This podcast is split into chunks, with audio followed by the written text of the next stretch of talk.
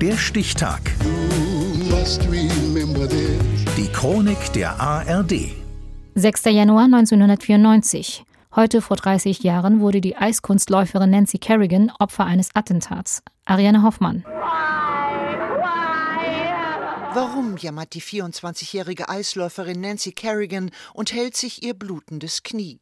Warum hat ein Unbekannter sie mit einer Eisenstange angegriffen am 6. Januar 1994 bei den US-Meisterschaften in Detroit?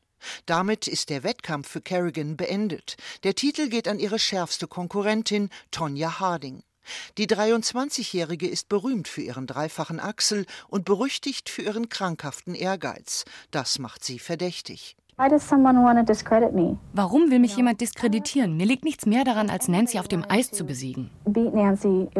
Genau dazu will Jeff Giluli seiner Ex-Frau Tonja Harding verhelfen und heuert einen Schläger an. Er lief dann aus der Eishalle raus und auf dem Weg in die Freiheit war eine Glastür und dieser wenn man so will, Attentäter ist mit dem Kopf zuerst durch die Tür gesprungen.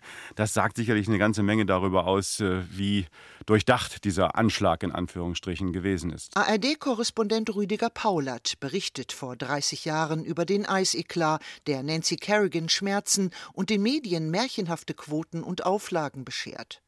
Wochenlang heißt es nur noch Amerikas derzeit liebstes Sportgruselthema. Der Eisprinzessinnen-Skandal, der Eisenstangen-Anschlag. Die Schöne und das Biest. Bürgerlich auch Nancy Kerrigan und Tonya Harding. Die Rollenverteilung in dem kalten Krimi ist klar. Hier der dunkelhaarige schöne Schwan Nancy Kerrigan, das Mädchen aus gutem Haus mit fast blinder Mama.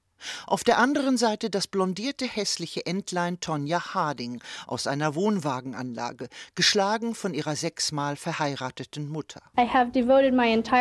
Ich habe mein ganzes Leben nur einem Ziel gewidmet, eine Goldmedaille für mein Land zu holen. Die Teilnahme an den Olympischen Spielen in Lillehammer knapp einen Monat später erkämpft sich Tonja Harding per Gerichtsbeschluss. Sie bleibt dabei. Ich wusste vorher nichts von dem geplanten Anschlag auf Nancy Kerrigan. Die ist nach zwei Wochen Pause wieder fit und verkündet strahlend, dass auch sie in Norwegen dabei ist. Die internationale Konkurrenz reagiert genervt auf den Medienrummel, bezieht aber klar Stellung, wie die deutsche Olympiateilnehmerin Tanja Tschewtschenko.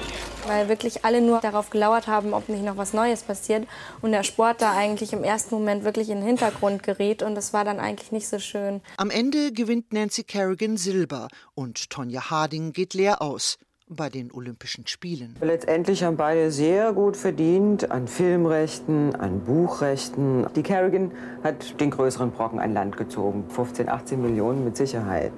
Aber auch die Harding, ich weiß nicht, so bei 8, 9 Millionen ist sie mittlerweile. Weiß ZDF-Kommentatorin Christa Haas.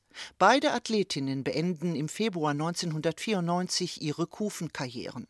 Kerrigan wird das Schneewittchen in Disney World, Harding wegen Behinderung der Justiz verurteilt. Ich war nicht in diese Geschichte verwickelt. Mein ganzes Vergehen besteht darin, dass ich der Polizei nicht alles gesagt habe, was ich wusste. Ihre Strafe 150.000 Dollar Bußgeld und 500 Stunden Sozialdienst.